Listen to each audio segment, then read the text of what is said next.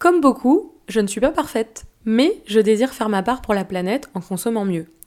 Si avec les aliments, il est relativement simple d'acheter local, de mettre en place des astuces anti-gaspi, de faire attention à ses achats, ce n'est pas forcément le cas pour tout. Pouce Pouce propose une solution pour toutes les personnes qui, comme moi, souhaitent agir à leur échelle. C'est une box DIY pour devenir un consommateur. L'entreprise a été créée il y a plus de deux ans par trois amis d'enfance de Perpignan, pile poil entre mes deux villes de cœur, Bordeaux et Barcelone. Il s'agit d'une box zéro déchet par abonnement qui vous permet de recevoir chaque mois des nouveaux produits éco-responsables, des kits do it yourself, des astuces et des conseils pour vous guider dans votre changement de consommation. Des produits ménagers sous forme de pastilles à dissoudre, mais aussi, et ça j'adore, de quoi cultiver son propre petit potager urbain sur sa fenêtre, ou son jardin si vous êtes chanceux, faire pousser ses graines, ou partir en pique-nique responsable. Je suis fan de la gourde en inox et du gobelet de poche, c'est trop mignon. De plus, Pousse Pousse a une vocation sociale et solidaire puisqu'elle bannit l'utilisation de plastique, qu'elle est pensée dans une logique d'upcycling. Pousse Pousse soutient ce podcast et propose à tous les auditeurs de Food Therapy un code promo de moins 10% sur les produits de la boutique en ligne, hors abonnement et carte cadeau, valable jusqu'au 30 juin et sans minimum d'achat. Utilisez le code Food Therapy en majuscule tout attaché sans accent lors de la validation de votre panier sur pouce-pouce.com.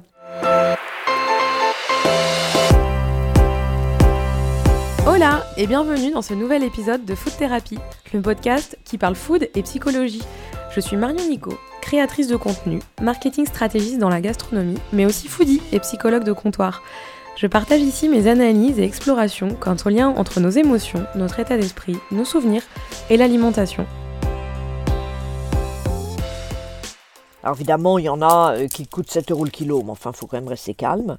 Euh, vous trouvez de la, de la patate à 1 euro, euh, un peu moins d'un euro, et bio. Hein. Mais c'est pareil, il faut se donner un peu de... Comme tout. Il faut s'intéresser aux choses et se donner un peu de mal. Et alors la salade de pommes de terre, elle vous vient de quelqu'un? J'ai Gilberte qui faisait ça. Avec la grand-mère, avec Gigi, on achetait toujours ou au marché ou chez les bons, euh, je sais pas, un bon primeur. Mais vous avez intérêt à aller au marché, c'est beaucoup moins cher que le primeur. Hein. Non, non, c'est pas parce qu'on est au sixième qu'on mange mal, qu'on est moche et que on sait pas vivre. Mm. Ça c'est très important. Il n'y a pas de, il y a pas de, il faut casser ces barrières. Je veux dire, on peut euh, très bien manger, très bien vivre dans la chambre du 16e étage. Donc on a une assiette de porcelaine, enfin de faïence en l'occurrence, mais euh, par-dessus on va mettre une assiette en carton. Parce qu'on peut pas laver. Attendez, euh, je veux dire, euh, il faut pas oublier qu'ici, euh, c'était des chambres de bonne, c'est une vraie chambre de bonne. C'est-à-dire que les bonnes, elles ne venaient que pour y dormir et se laver le bout du nez. Elles venaient pas pour cuisiner. Santé, hein Chichine, comme disent mes grands-parents. Oui, Chichine. oui, oui, comme disent les grands-parents, oui, oui, oui. oui, Chichine. on, on- on partira en roulant, mais on va manger. Ben, pour descendre l'escalier, c'est plus commode. bah oui, écoutez, ça va plus vite. Je fais comme vous, hein, cela dit, Nathalie Georges. Quand je l'ai vue en vidéo en octobre, je me suis juré de l'interviewer. J'aime les personnages, de ces rencontres qui sont uniques, dont on se souvient toute sa vie, parce qu'ils nous mettent une claque, nous donnent une leçon, portent un message et souhaitent le transmettre. Le message de Nathalie Georges est fort, et pourtant d'une simplicité étonnante. C'est peut-être pour cela que la vie l'a posée au sixième étage d'ailleurs. Parce que d'en haut, on prend de la hauteur sur la vie, on observe, et on transmet plus facilement. Comme les antennes, vous savez Habillée comme si elle allait recevoir la reine, elle est venue nous chercher tout en bas des six étages, puis nous les avons montés. Elle, à peine essoufflée, nous, immédiatement hypnotisés par les histoires et les petites choses de la vie qu'elle allait nous raconter. On s'est faufilé entre les échafaudages de l'escalier en travaux, puis on a découvert ce qu'elle appelle la loge. Ici, entre chapeau, réchaud, four et crème de jour, chaque chose est à sa place. Une organisation de pointe qui ne perturbe en rien la spontanéité de Nathalie. Et Dieu sait qu'on manque de spontanéité ces jours-ci. Quand on vit dans un espace aussi réduit, on vit avec moins. Mais pas moins bien. C'est ce que s'entête à répéter Nathalie. De notre échange, je retiendrai beaucoup de choses, mais surtout des rires et des émotions. Que c'est pas parce qu'on est au sixième étage qu'on peut pas bien manger et qu'on doit être moche. Que le contenant est important, c'est une manière de se respecter. Que cuisiner c'est partager. Que c'est une thérapie, même si là, elle prêchait une convaincue. Pas la langue dans sa poche, Nathalie aurait bien changé le nom de ce podcast en bouffe thérapie. comme un hommage à la grande bouffe. En fait, la place qu'elle occupe pas dans Paris, elle l'occupe dans la vie de tous ceux qui croisent son chemin. J'aurais aimé que vous soyez tous là, au sixième étage, avec vue sur la tour Eiffel. Le rouge aux joues grâce au rire, au four qui chauffe à 50 cm et au vin rouge. J'espère que vous vous y transporterez un petit peu en écoutant cet épisode, La cuisine contre l'isolement. Nathalie, vous êtes fait connaître euh, il y a peu dans les médias, mais euh, qu'est-ce que vous faisiez avant euh, d'être aussi médiatisée? Alors d'abord, si je suis médiatisée, honnêtement, je l'ai pas fait exprès. Hein? C'est parce que je vis tout simplement le plus naturellement du monde, comme vous avez pu le voir, au sixième étage, pour des raisons financières X, Y, Z que j'ai. il faut bien le dire, les choses n'arrivent pas que de la faute des autres, donc que j'ai participé forcément à fabriquer. Donc voilà, hein, faut accepter. Euh, on va Sa dire, responsabilité. ça et ses déviations. Mhm, Voilà, et savoir vivre avec ses dénivellations, mhm. hein, et pas vouloir à tout prix. euh, les choses ne vous arrivent généralement pas par hasard et pas uniquement de la faute des autres. Mhm. Bon, donc ceci, est- ceci étant posé, euh, je euh, vis au sixième et euh, euh, j'ai ressenti à un moment donné, en dehors du fait de, de- de rendre hommage à la grand-mère adorée, l'absolue Gigi, l'absolue nécessité de faire partager et de faire savoir que euh, bien manger, partager et être finalement heureux n'était en aucun cas une question de moyens, Mhm, mais une question de euh, d'état d'esprit et de volonté mhm. quelque part. De regarder la bouteille à moitié pleine plutôt qu'à moitié vide, de transformer les moins en plus, de pas s'attarder sur son sort, mais de penser à ceux plutôt qui ont, qui sont encore beaucoup plus en difficulté, que vous, et de dire euh, sans aucune connotation religieuse, merci mon Dieu, tous les matins quand on voit clair, qu'on voit la lumière du soleil et la beauté du paysage ou de la tour Eiffel ou de ceci et de cela. Et déjà, euh, ça recadre les choses, à mon avis, d'une manière. euh, voilà. Et il s'est trouvé que- donc, donc que j'ai euh, rédigé, enfin écrit. euh, je me prends pas pour Chateaubriand, je ne pas sûr tout de suite.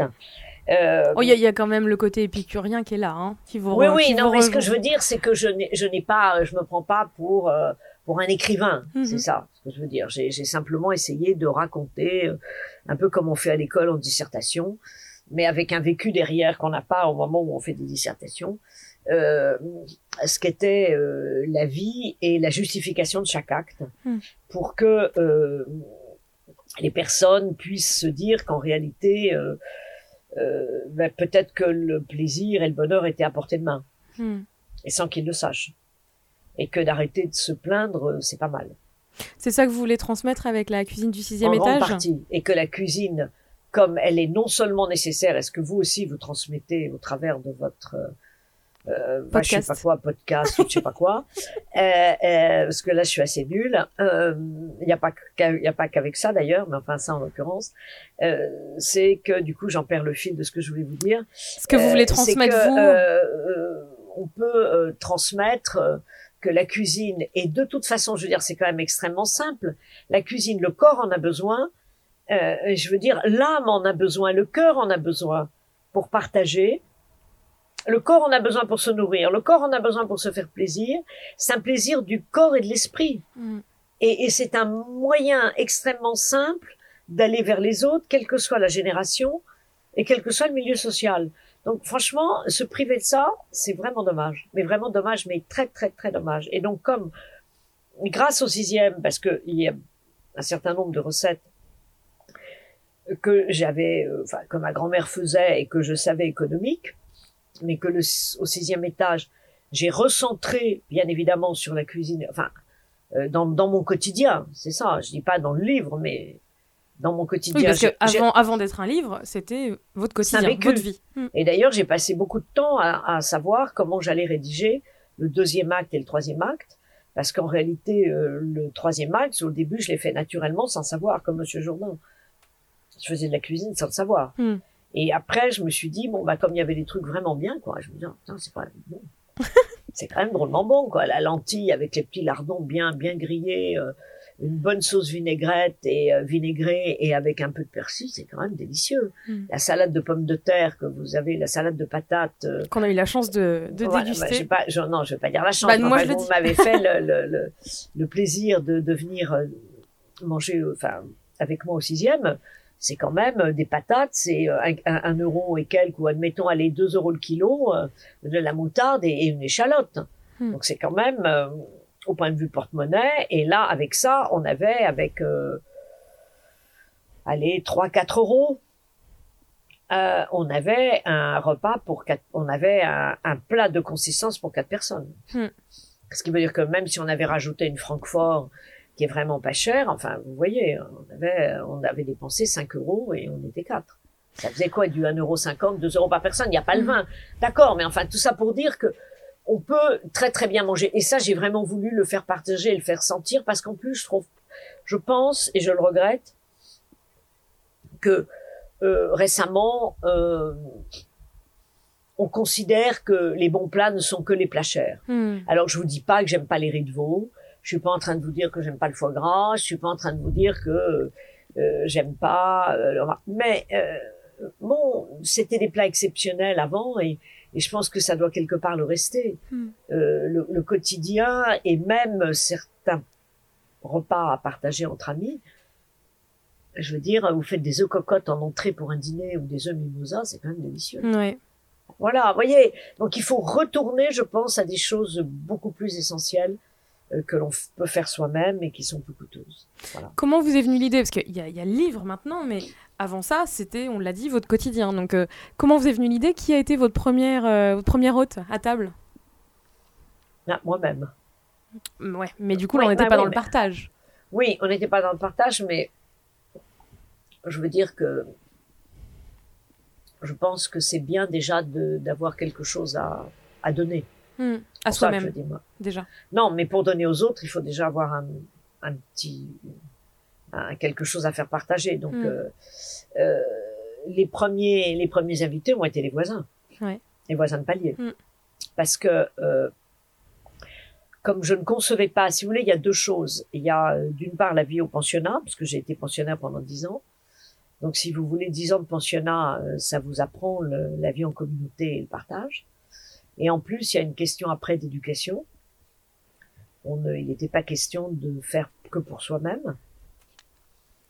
Et puis après, il y a une question de tempérament. Il y a des personnes qui sont plus ou moins altruistes, qui aiment partager avec l'autre plus ou moins. Mais il y a les trois facteurs, si Hmm. vous voulez. Et que donc, quand je suis arrivée ici, pas dans les toutes premières années, parce que je n'ai eu qu'une chambre dans les toutes premières années, donc là, c'était quand même très très compliqué. Les cinq premières années, en gros. Là, vous, vous avez euh, donc euh, deux espaces, en fait. Un Bah, il y a espace que deux vous appelez la chambres, loge, euh, oui. avec la chambre là où vous La dormez. loge, mais enfin, deux espaces de 6 mètres carrés 50 quand même. Enfin, on oui. nage pas dans les, euh, Hmm, hmm. dans la, la superficie. Bon, donc euh, la loge où je m'habille, enfin où je dors, où je m'habille et où je prépare certaines choses comme couper les échalotes. Enfin bon, voilà. Il y a mon plan de travail de cuisine. Mm. Le plan de travail de cuisine, les vêtements et le, euh, la partie plus intime entre guillemets. Et, euh, et puis l'autre pièce qui est le bureau salle à manger. Mhm. Bureau salon salle à manger. C'est formidable. Ouais. Euh, Et donc, pardon, parce que donc la première année, et les, les quatre premières années, trois premières, j'ai eu les- une chambre. Et quand j'ai eu la chance que ma, ma, ma généreuse propriétaire euh, acquiert euh, l'autre, euh, cette chambre aussi, et que par chance, elle était en, en cul-de-sac au bout du couloir, j'ai profité, comme le locataire précédent, du cul-de-sac. Hmm. C'est-à-dire que naturellement, j'y ai mis le réchaud par terre. euh, dans le couloir. dans le couloir euh, devant le devant le mur et j'ai mis la, la, la petite cuisine que j'avais fabriquée. Je dis fabriquée parce que j'ai pris un, un petit meuble, j'ai rentré tout ce qui me semblait nécessaire, que j'ai Mm. encastré. Voilà. Et donc à ce moment-là, euh, j'allais dire un peu avec un côté de collégienne.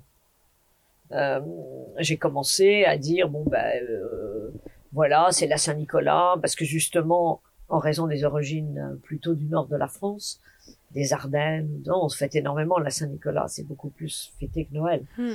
donc euh, pour la Saint-Nicolas on va on va se on va se voir on va on va dîner en- on va dîner ensemble euh, après il y avait les rois enfin, vous voyez des des, des occasions euh, festives on va Mhm. dire Et, puis comme la mayonnaise, comme je le dis dans le livre, comme la mayonnaise montait bien, il y a un moment où on s'est vu, euh, pas simplement pour, en raison de la Saint-Nicolas, mais simplement pour être ensemble.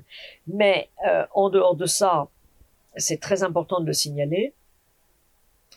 Euh, dans la mesure où organiser pour 6, 7, c'était quand même beaucoup de travail parce qu'il fallait des fois déménager complètement le bureau, mettre les machins dans le couloir. Enfin bon, c'est quand même un peu compliqué. Euh, dès que je faisais quelque chose pour moi, de la soupe, euh, poireaux, pommes de terre, euh, des œufs au plat, je frappais en disant qui veut un bol de soupe? Tiens, tu veux un bol de soupe? Hop, je te file un bol de soupe parce que je pense que ce qui a fait une des choses aussi importantes, c'est que tout ça s'est fait dans la dans le respect de la vie de chacun. Hmm. Moi, je voulais pas qu'ils se disent tiens, il y a la vieille du bout du couloir qui va nous harponner. Non. Parce qu'en plus, la vieille du bout du couloir, elle avait autant envie de liberté que si c'est pas plus. Hmm. Parce que je pense que comme j'ai eu la chance de connaître euh, les années 70 et avant et la grande liberté, euh, aujourd'hui, on est, on est, on est cadenassé par rapport à ces époques-là. Ah, surtout cette, on est cadenassé. cette année. Ah oui, on est cadenassé, il faut vous lire les choses. Donc, hmm. euh, j'ai sûrement encore beaucoup plus soif de liberté qu'eux. Hmm. Parce que eux, s'ils sont cadenassés, ils s'en rendent pas compte. Mais justement, vous parlez de vos voisins de palier et vous parlez de la vieille. Ouais. Donc il y a une différence d'âge parce que c'est des étudiants pour la, plupart du temps, j'imagine. Ah, sont tous des étudiants. C'est des étudiants. Euh, euh, et je dis la vieille, alors euh, ma, modestie du sel en souffrir avec avec humour parce que je me sens pas âgée du tout. Hmm. Et et j'ai pas l'impression de l'être dans mon quotidien, si vous voulez.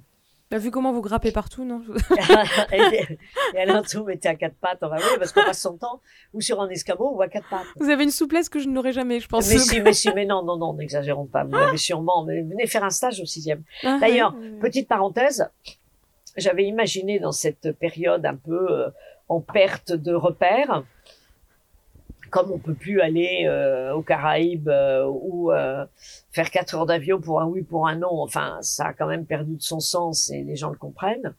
Vous vouliez louer Non, je voulais oui faire recréer, une immersion. Des, recréer des conditions de vie au sixième pour que les gens se rendent compte, avec les toilettes sur le palier, pas de douche, en, espace réduit. Le colanta du sixième. Oui, de manière à ce que comme ils partent en croisière sur des bateaux, parce que la vue sur un bateau, elle est quand même partez avec des amis sur un bateau, vous allez toutes savoir si vous êtes toujours amis ou pas. Hein. Mhm. C'est quand même un très bon test. Je pense que des petits tests sixième, ça serait pas mal. Ouais. Une petite hein, immersion, un petit vie ma vie. Euh. Oui, oui, oui, non. Euh, t'as un petit lavabo, euh, t'as un petit, euh, voyez. Mm. Hein Qu'est-ce que ça vous apporte de cuisiner pour les étudiants justement? Parce qu'on l'a vu dans cette période là, il y a, y a ça a mis en valeur, pas dans le bon sens, mais l'isolement là depuis un an avec la pandémie. Euh, on parle beaucoup des, on parle beaucoup de deux populations surtout en fait qui sont isolées, c'est les personnes âgées et les étudiants. Euh, finalement, vous avez été un peu précurseur dans cette idée de créer du lien entre euh, générations. je pense que le lien par génération, si on le faisait fleurir et on le, j'aime pas le terme exploiter, mais si on y pensait davantage, c'est merveilleux. Hmm. Moi, je dis toujours que si j'avais eu ou connu un homme, euh, un mécène, euh, un agacan, un, un, un, homme qui a beaucoup d'argent, euh, j'aurais, je créerais un genre endroit, enfin un EHPAD, enfin pas pas un EHPAD en tant qu'EHPAD, mais on va dire un endroit à la fois médicalisé et à la fois pour des personnes en bonne santé, hmm. de gens. Une maison du bonheur. Dépourvus, oui, de gens dans le, enfin qui n'ont pas beaucoup de, enfin de moyens, on va dire, j'y mettrais euh, des chiens et des chats de refuge. Hmm. Et les mamies seraient très contentes d'avoir un chat, un chien et des animaux. Les animaux seraient contents d'avoir retrouvé de l'affection. Et j'y mettrais des enfants euh, des écoles euh, de temps en temps, une fois par semaine, genre le mercredi après-midi, le jeudi après-midi. Je connais plus que le jour de repos maintenant.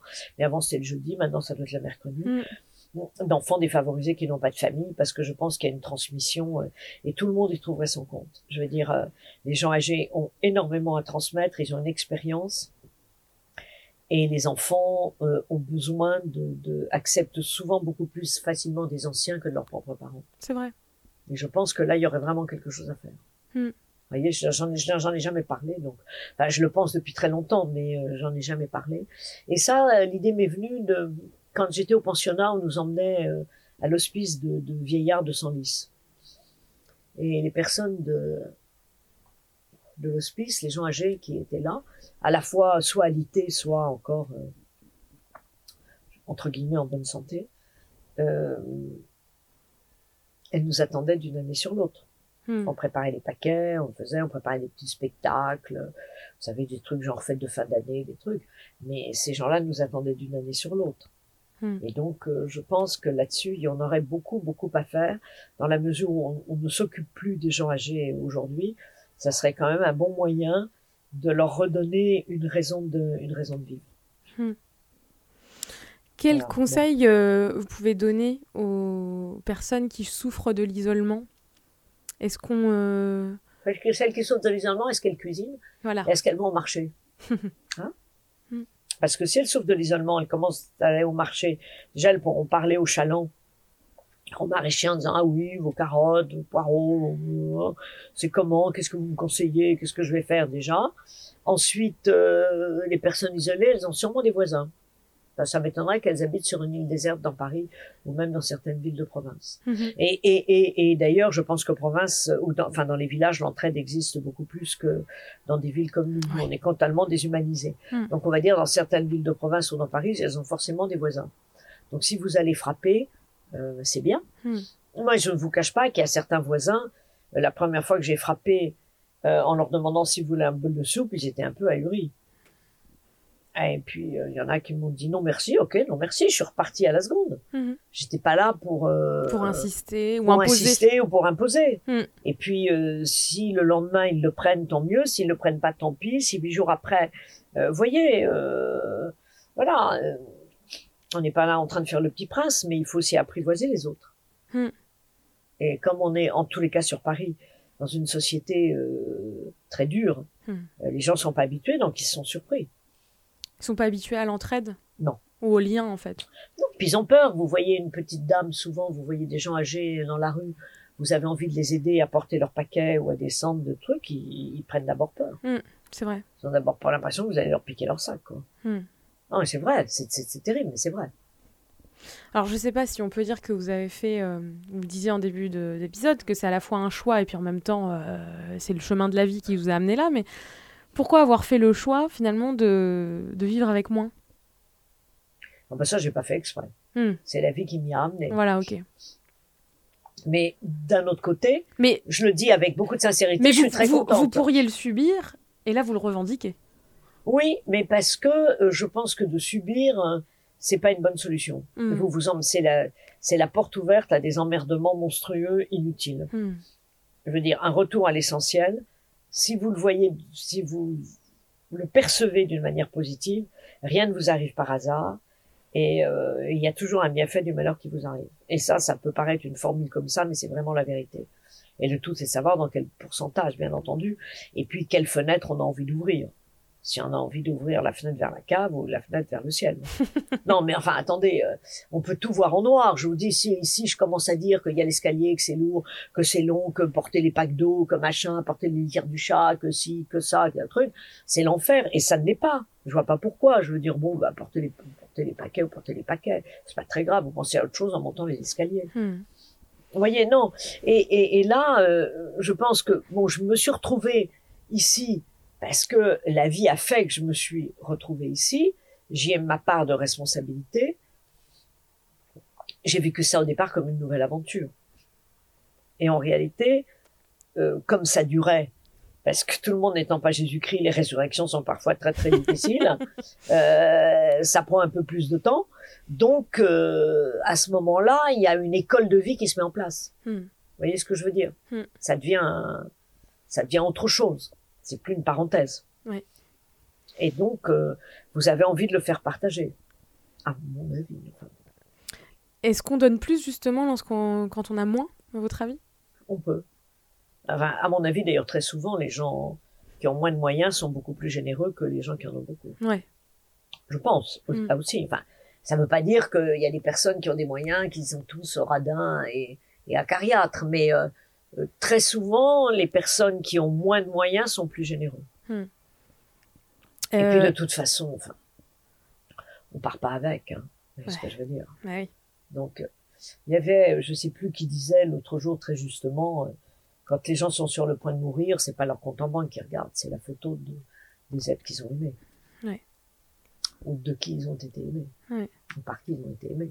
Mais pas, le, pas où on est le compte en banque. C'est sûr. Vous voyez Donc, non, mais ça, il faut. Et, si la période difficile pouvait nous, enfin, nous recentrer, je pense qu'on a, il y a eu beaucoup, beaucoup, beaucoup de gaspillage et de. On s'est beaucoup égaré dans les dernières années, j'ai l'impression. Ouais. On va dire, oui, elle est moins jeune, s'est m'aimer. Mais je pense que ça se. Il faut voir enfin, la cruauté de la, enfin, la dureté de la, des grandes villes. Oui. Qu'est-ce que ça représente pour vous la cuisine aujourd'hui? La cuisine, c'est un outil euh, encore plus important que je ne l'imaginais parce que je l'ai défini. Si vous voulez, avant, vous, vous, on va dire que j'avais vécu avec la cuisine. Euh, comme vous avez, j'allais dire, de jambes, de bras, tout fonctionne. C'est quelquefois le jour où il y a un truc qui marche moins bien que ou qui vous sert davantage que vous prenez conscience de son importance. Hmm. Donc, euh, euh, j'ai compris davantage au sixième que la cuisine était un vrai moyen, ce que je vous ai dit, enfin votre food thérapie là, de, de, de, à la fois de se nourrir, de partager avec les autres, de, de, de donner du, du, plaisir, du bonheur et d'en et d'en recevoir. Ouais. Ça a toujours été ça pour vous? Ou justement il y a eu cette prise de conscience? Ben, C'est-à-dire que je l'ai plus défini, mais j'ai toujours reçu euh, très jeune, enfin, euh, quand, euh, quand j'avais 17-18 ans, je me souviens, je, je faisais déjà des, des j'invitais déjà beaucoup, je faisais des grandes salades, euh, j'occupais déjà le palier du petit studio que j'habitais en face de chez ma grand-mère, et hmm. parce que j'invitais 50 personnes et j'avais 15 mètres carrés, quoi. Hmm. Mais on allait sur le palier, je prévoyais des bols pour que les gens puissent, enfin, il n'y ait pas de couvert, enfin, vous voyez, juste avec une cuillère. Non, non, j'ai toujours reçu, mais ça, c'est l'école de Gilbert.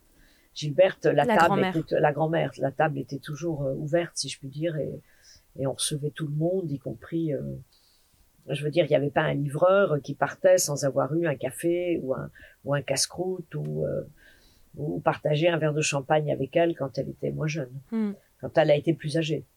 Voilà, qu'elle faisait rentrer au salon, elle lui disait, bah tiens, tu vas prendre l'apéritif avec moi. et voilà, et le gars, il se tapait l'apéro. Voilà. Ça, c'est votre rapport à la cuisine, mais est-ce que votre rapport à l'alimentation, il a changé? Ben, Honnêtement, pour moi, il n'a pas changé. Il a changé dans les termes. C'est-à-dire que dans les années euh, 50-60, manger bio, c'était normal.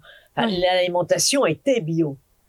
Alors après, elle est devenue bio parce que pour éviter toutes les saloperies qui à droite et à gauche, euh, vous achetez, vous faites, vous êtes beaucoup plus vigilant. Ouais. Mais avant, euh, il n'y avait pas besoin, c'était tout simplement. Hmm. Vous voyez? Donc tout le développement des conserves, enfin, il y a eu un développement terrible. Donc, donc mon rapport, sans faire une réponse de Normand, il a changé sans avoir changé. Mais c'est-à-dire que maintenant, je suis obligée d'être très vigilante à ce que j'achète. Hmm. Alors qu'avant, il y avait, c'était pas une nécessité. Ouais. Les surgelés n'existaient pas. Enfin, il faut quand même comprendre. Là, vous, vous, vous faites vos courses toujours avec un budget? Vous avez un budget en tête à chaque fois? Vous faites attention à ça? Oui. Hmm. Ah bah oui, ah non, autrement, euh, autrement, ça file trop vite. Hmm. Surtout quand on est gourmand et qu'on aime cuisiner, on voit un truc, on dit ah tiens, je vais acheter ça, tiens, je vais acheter ça. Vous voyez, le, le, le, le- vous donne l'envie. Moi, je vois un beau morceau de, un beau morceau de viande, un bon morceau de d'ossobuco chez le, une belle côte de porc. euh, j'ai envie de l'acheter, quoi. Je me dis ah, tu vas la faire avec un petit peu d'échalote, machin, comme ci, comme ça. Vous voyez, euh, donc euh, si vous avez un budget, le plus simple, c'est de mettre de l'argent liquide dans son porte-monnaie. Euh, beaucoup mieux que de payer par carte de crédit. Hmm. Parce que euh, bah, vous avez des espèces, quand il n'y en a plus, il n'y en a plus. Comment ça se passe quand on vient manger chez vous, qu'on est votre voisin de palier? Est-ce que euh, chacun amène quelque chose Euh, Comment Alors, Parce que là, on, là, on a vu, on- nous, on a été gentiment invités, mais, normal, euh, mais, on a, on parlait d'un ballet parce que tout est, il y a l'organisation parce que l'espace est vraiment hyper réduit. Il y a presque une chorégraphie qui se met en place en fait autour de vous. Bah. Est-ce qu'il y a aussi une chorégraphie de l'avant-repas? Qui amène quoi? Comment euh? Alors, euh, ce qui se passait souvent, euh, c'est que dans la mesure où les étudiants, généralement, sont beaucoup plus pris que moi, enfin, pris que moi dans la journée, on va dire. Mhm. Moi, j'avais, même si je travaille, même si le fait d'être indépendante me permettait quand même d'aller au marché, d'aménager un emploi du temps, alors que les étudiants, euh, on parle de période hors Covid, bien évidemment, euh, ils doivent être, euh, ben, le matin, ils vont en cours, ils vont à la fac, enfin, ils avaient. Donc, j'achetais, je faisais les courses. Pour tout le monde, et puis après on divisait. Hmm. Et généralement, on avait un, un formidable festin pour euh, 10 euros par personne. Quoi. Mais alors là, 10 euros, on en avait, on en avait beaucoup. D'ailleurs, tout le monde repartait après euh, avec qui euh, le fromage qui restait, ce qu'il préférait comme morceau de fromage, euh, le pain, euh, un reste de, de, de, de charcuterie, de, terrine, enfin vous voyez. Mm. Voilà. Et on partageait, on divisait par le nombre de. Alors quelquefois il y en avait certains peut-être qui étaient allés chez où les parents avaient donné une bouteille de vin, euh, si c'était après Pâques ou après je sais pas quoi, après les vacances où ils étaient partis, ils étaient revenus, voilà. Vous voyez, mais autrement euh, on faisait comme ça parce que euh, moi si je suis au sixième c'est quand même pas parce que je me, me suis pas voulu me faire une frayeur de vieux- de Bourges pour voir ce que ça donnait sans un rond. Non, non, non, ça. C'est pour ça aussi j'ai pu le faire après X années. Parce que vous le faites ça au début, on dit oui, oui, mais tout ça c'est du pipeau, on fait pas 15 ans euh, ce genre de vie pour euh, juste pour faire euh, pour voir ce que ça donne. hein. Mm. Ou alors on est très lent à la à la, à la À tirer des leçons. ouais. Ouais, ouais. Le cas est perdu dans ce cas-là. Justement, euh, quel message vous voulez transmettre, vous, à travers la cuisine du sixième étage? Enfin, le message dont, dont je pense on a, qu'on a, que nous avons déjà évoqué Mm. ensemble au cours de, du déjeuner et au cours même du début de votre entretien, qui est que euh, la cuisine est un moyen de partage. D'abord, que la vie sans partage n'a pas de sens. Mm. Et que parmi les moyens de partager, la cuisine est un des moyens les plus simples à la portée de toutes les classes sociales, de tous les âges, euh, enfin de tous les milieux et de tous les âges. Mm. Et que, euh, comme en plus on en revient toujours, on boucle le truc. Le corps en a besoin, le corps ça apporte du plaisir, ça apporte du partage. Enfin, vous voyez, donc c'est vraiment, euh, je veux dire, l'outil le plus simple et le plus immédiat à la portée de tout le monde. Mm. Il y a d'autres choses. euh, euh, c'est très facile de recevoir au travers de la cuisine ou même de d'offrir à son voisin, même s'il vient, il partage pas votre table, de dire tiens, j'ai fait, J'ai euh, fait trois bols euh, de vous soupe. étiez pas euh, là. euh, moi, si je fais des des des, des endives au jambon, euh, pour moi, je vais pas en faire qu'une ou deux, mais c'est ridicule. Je vais en faire quatre. Mm. Et puis après, je vais frapper et je vais dire euh, qui veut une endive au jambon? Alors j'ai tendance, je reconnais, à les frapper plutôt que d'envoyer un SMS, hein. parce que ça, je mets trois plombes. Enfin, je, je- pour envoyer le SMS, ou- voilà. Et puis sur le nombre de voisins, il y en a bien un qui va avoir envie de mon endive. Mm. Vous voyez, puis s'il n'en a pas envie, eh ben, je la garde et je leur propose demain. Enfin, voilà, c'est pas, c'est pas grave. Il n'y a pas d'obligation. Je voulais pas du tout rentrer euh, euh, dans ah mais j'ai préparé ça et t'en veux pas. Vous voyez les trucs. Je me suis jamais positionnée comme une grand-mère ou comme une mère. Moi, ça m'intéressait pas du tout. Mm. On partage la même vie. On est dans la même galère. On a les mêmes chiottes au bout du palier. On a une douche, on n'en a pas. Bon, le fait que je sois un peu moins jeune doit vouloir dire que j'ai un tout petit peu d'expérience par rapport à eux et j'essaye de leur faire partager.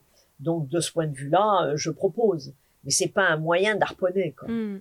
Ça c'est très important. hein. Mm. Et d'ailleurs, je pense que c'est pour ça que les té- ils ont témoigné aussi facilement dans le livre et que quand j'appelle, je suis en rapport avec euh, un grand nombre d'entre eux. euh, Quand j'appelle, ils me rappellent généralement euh, dans les. euh, bah, ça dépend. Il y en a qui regardent plus ou moins les téléphones, mais enfin, voilà, Mm. tout le monde rappelle. Quoi.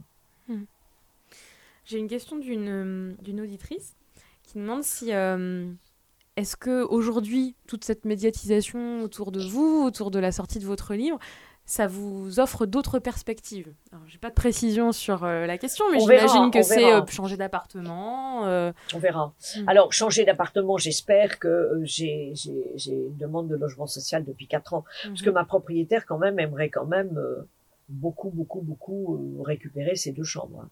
Faut quand même être sérieux là-dessus. D'accord. Donc, euh, mais voilà, c'est une vraie volonté de sa part depuis au moins cinq ans. Donc, euh, j'espère que euh, peut-être ça sera, ça sensibi- sensibilisera, enfin, je veux dire, certaines. parce qu'en plus, sur le fond, je, ce n'est pas un abus de pouvoir. Enfin, c'est, j'ai une légitimité pour pour pour euh, prétendre à, à un logement social. Mm. Donc, j'ai un dossier en cours depuis quatre ans. On verra. Et euh, et puis quant à la situation, parce que j'aimerais pouvoir continuer à transmettre. Et, euh, et transmettre davantage parce que je pense que c'est une nécessité et c'est un devoir quelque part. Et si votre logement social il est au rez-de-chaussée, comment on fait? Ah ben, je peux proposer un buffet au clodo, moi ça m'est égal. Alors là, je me mets à la fenêtre avec ma gars. C'est ce que Avec- j'allais dire, ça Oui. fera un peu guinguette. Euh, oui, je me mets à la fenêtre. Je sais pas si là, Ce sera la cuisine de C'est comptoir. pas le gérant aimait- aimerait beaucoup, mais enfin ça, ça c'est autre chose. C'est une autre discussion. Mais autrement, je mets ma marmite sur le, le bord de la fenêtre. Une et- planche en bois, ça fait un bar, un Ah bah, une comptoir. planche en bois, euh, la marmite, la louche et hop, t'arrives avec ton bol. Parfait. Et au besoin, j'ai des bols en carton, je sais pas quoi, pour que ceux qui n'ont pas de bol. C'est le cas de le dire. C'est le cas de le dire, ce que j'allais dire. Les gens qui me connaissent savent que j'aime bien ces jeux de mots.